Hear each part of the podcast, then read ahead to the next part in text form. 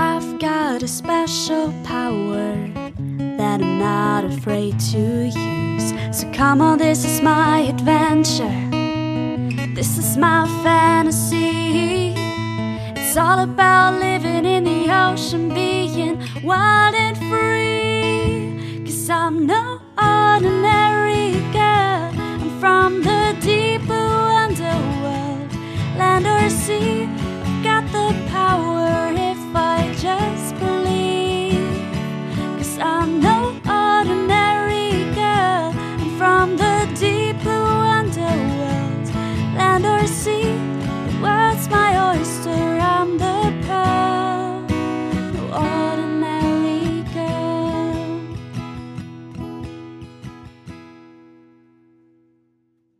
Moin und herzlich willkommen bei den drei Meerjungfrauen. Ich bin Eva Hallo, ich bin Anna. und heute haben wir den 7. Dezember und wir dürfen das siebte Türchen öffnen. Uhu.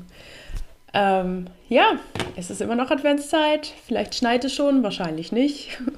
Wir wissen das ja. Bei dir vielleicht, aber ich glaube, bei uns nicht so sehr.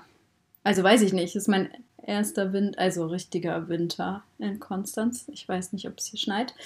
Aber bei euch schneit es, oder nicht? In Finnland? Ja, ich denke. Also es gab hier wohl auch schon Jahre, wo es dann irgendwie noch nicht geschneit hat im Dezember, aber letztes Jahr um diese Zeit hatten wir schon die erste Schneeballschlacht hinter uns. Ähm, dementsprechend. Aber ich glaube, letztes Jahr um diese Zeit war es richtig, richtig, richtig kalt. So minus 18 Grad hatten wir ja teilweise. Oh, stimmt, du hast mal erzählt, du warst auf so einem Weihnachtsmarkt und da waren irgendwie minus 20 Grad oder sowas. Ja, genau. Also es war halt richtig, richtig. Ich glaube, wir sind nicht bei minus 20 und ich glaube, es war minus 10, als wir da waren. Aber das hält man auch nicht lange aus. Das ist viel zu kalt. Und als es auch so richtig kalt war, hatten wir auch unsere Weihnachtsfeier und da haben wir so eine ähm, Stadtführung zu Fuß gemacht. Das war der Horror. Also wir echt eine Stunde gelaufen und wir, ich bin echt die ganze Zeit gehüpft, weil ich mich irgendwie warm halten musste. Naja. Ich war mal in äh, Norwegen, als ich da mein Auslandssemester gemacht habe, bei einem Fußballspiel bei minus 10 Grad und es war draußen. Geil. Ich weiß gar nicht, wie die, also gut spielen geht dann ja sogar noch, weil du dich ja bewegst, aber wir saßen halt Ich die ganze auch. Zeit auf den Rängen und dann ist es so kalt. Ich hatte alles an, was ich besessen habe ungefähr, meine Thermo-Unterwäsche und alles und mir war so kalt, ich musste irgendwann reingehen, weil es nicht mehr ging. Ja, klar. Also man muss ja irgendwie in Bewegung bleiben, ne? Sonst, ist, also sonst hat man ja verloren. Ja. mal gucken. Crazy. Eigentlich ist so eine Kälte ja auch irgendwie ganz, weiß ich nicht, das hat dann jedenfalls was von der Jahreszeit, aber mal gucken, dieses Jahr mit den ganzen Energiepreisen hat das natürlich alles so einen, so Ja. einen Beigeschmack direkt, ne? Mal schauen, wie sich das entwickelt. Na gut. Ähm, eigentlich wollte ich ja hier positiv in diese Folge starten. Genau. Schnee. ja, ich starte einfach mal mit dem Thema, das ich heute mitgebracht habe. Und zwar haben wir aufgerufen, als wir unseren Adventskalender gestartet haben, dieses Jahr wieder. Und das haben wir via Instagram gemacht. Und da habe ich ja gesagt oder ich habe reingeschrieben, sendet uns bitte spannende Lebewesen, spannende Tiere, worüber ihr was hören wollt. Und was haben wir daraufhin für Vorschläge bekommen? Sowas wie Elefanten. An all unsere HörerInnen, wir haben einen Meereswissenschaften-Podcast. Es geht immer um Meerestiere. Das habe ich daraufhin auch via Instagram in der Story verkündet. Und daraufhin hat die liebe Davina den folgenden Vorschlag geschickt. Und zwar Elefantenrüsselmuscheln. Und das fand ich einfach so eine herrliche Reaktion, da bin ich selber gar nicht drauf gekommen. Dementsprechend danke, liebe Davina, dass du mitgedacht hast und dir die Elefantenrüsselmuschel gewünscht hast. Sie wird auch Königs- oder Penismuschel genannt, aufgrund ihrer Größe. Und damit hoffe ich jetzt irgendwie alle Aufmerksamkeit zu haben. Tatsächlich habe ich schon überlegt, ob wir aus Clickbait-Gründen die Folge Penismuschel nennen sollten. Aber vielleicht bleiben wir auch bei Elefantenrüsselmuschel. Können wir ja nochmal überlegen. Äh, der wissenschaftliche Name ist auf jeden Fall Panopea generosa. Und jetzt kommen wir eigentlich zu der offensichtlichen Frage, wie sieht diese Muschel aus? Denn irgendwoher muss dieser Name ja kommen. Das Gehäuse der Muschel ist weiß, so ein bisschen kalkartig sieht das tatsächlich aus und ein bisschen aufgebläht und wird etwa 20 cm lang, das ist aber schon eher lang. Im Gegensatz zu der gesamten Muschel wirkt das Gehäuse aber noch relativ klein. Aber generell ist es eine große Muschel. Das Gehäuse ist nicht so perfekt rund, sondern eher rund quadratisch, würde ich sagen. Und die Siphone sind so groß, dass sie nicht in das ganze Gehäuse eingezogen werden können. Also die Siphone, die sind erstmal zu einem zusammengewachsen. Es ist nur ein Siphon mit zwei Löchern. Und die sind so groß, dass die konsequent raushängen und die Muschel kann sich auch gar nicht ganz schließen. Und die Individuen können ausgestreckt eine Länge von bis zu einem Meter erreichen. Also echt verdammt lang. Und die sehen eben so auch relativ breit im Durchmesser aus, sodass die eben wie ein Elefantenrüssel aussehen. Das Gewicht der Muschel kann 500 Gramm bis 1,5 Kilogramm betragen, was ich auch schon irre viel fand. Und das macht sie auch zu der größten grabenden Muschel dieser Erde. Sie ist an der Pazifikküste verbreitet, von Alaska bis Kalifornien und auch an der Ostküste Ostasiens. Und generell ist sie in der unteren Gezeitenzone bis in etwa 100 Meter tief zu finden und gräbt sich dann bis zu 15 Zentimeter in sandige und schlammige Böden ein. Sie werden verdammt alt. Die älteste ist wohl so 180 Jahre geschätzt worden, aber im Durchschnitt werden die eher 140 Jahre, ähm, also auch älter als wir Menschen.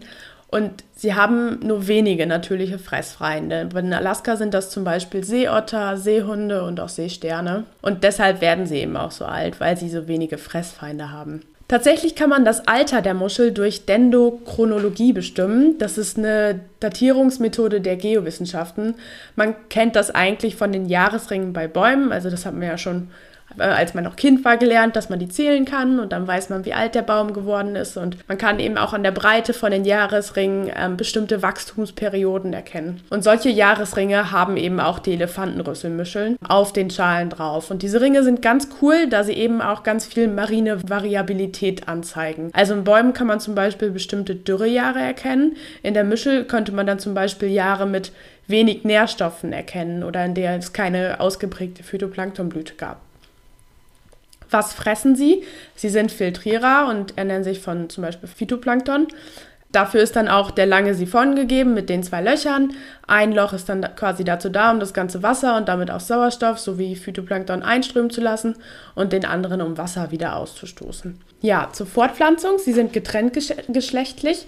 Die Weibchen produzieren Eier und die Männchen Spermien und die Befruchtung findet dann im Wasser statt. Und nach wenigen Stunden schlüpfen die Larven schon und dann, nachdem sie ausgewachsen sind und sowas wie ein Lavengehäuse gebildet haben, leben sie wieder bentisch und graben sich ein. Das kann aber bis zu sechs Wochen dauern.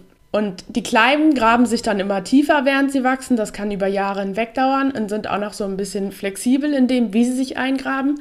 Aber sobald sie ausgewachsen sind, mit etwa 15 Jahren, sind sie doch sehr unflexibel und die könnten sich zum Beispiel nicht noch einmal wieder eingraben, nachdem sie ausgegraben wurden. Sie können natürlich aber ihren Siphon einziehen, wenn Gefahr lauert. Also sie hängen dann quasi in der Erde und man sieht den Siphon oben an der ähm, Meeres an der äh, Seafloor-Oberfläche, englisches Wort, ähm, am Meeresboden, Meeresboden, genau.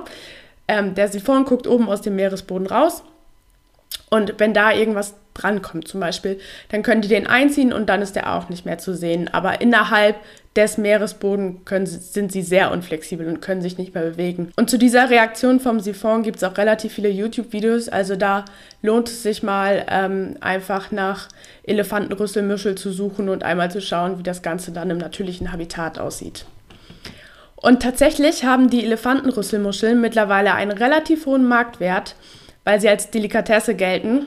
Ähm, und es gibt tatsächlich auch sowas wie Küstenfarben, wo eben jene dann gezüchtet werden. Angeblich schmecken sie sehr einzigartig und haben eine knusprige Außenhaut. Und guess what? Ihnen wird eine potent steigende Wirkung nachgesagt.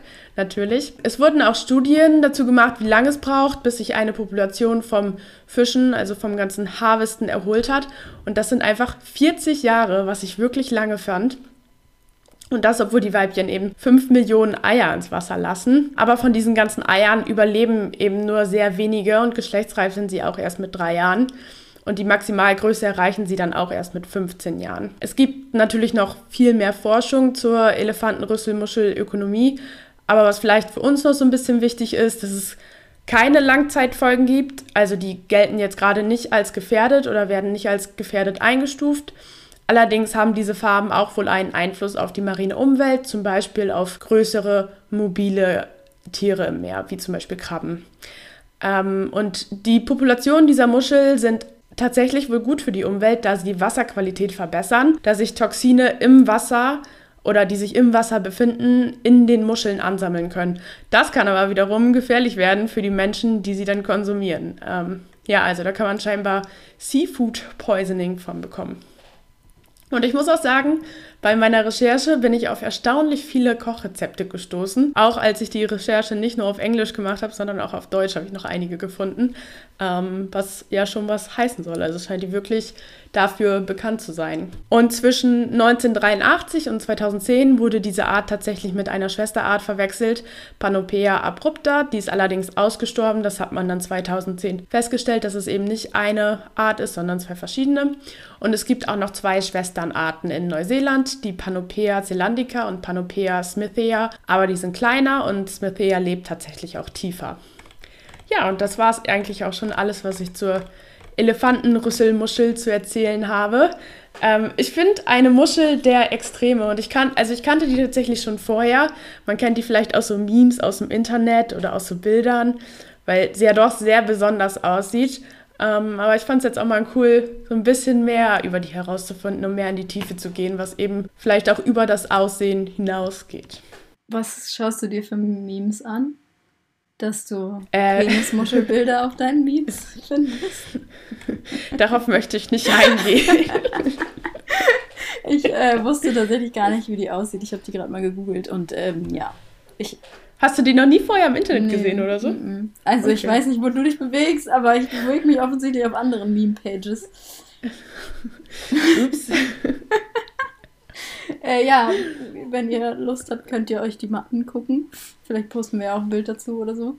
Ähm, ja, bestimmt. Man erkennt die Ähnlichkeit, würde ich einfach mal so in den Raum werfen. Die Frage ist jetzt, welche Ähnlichkeit zum Penis oder zum Elefantenrüssel? Das dürft ihr euch selber überlegen. wir können eine Umfrage starten auf Instagram. ja. So machen wir das. Genau.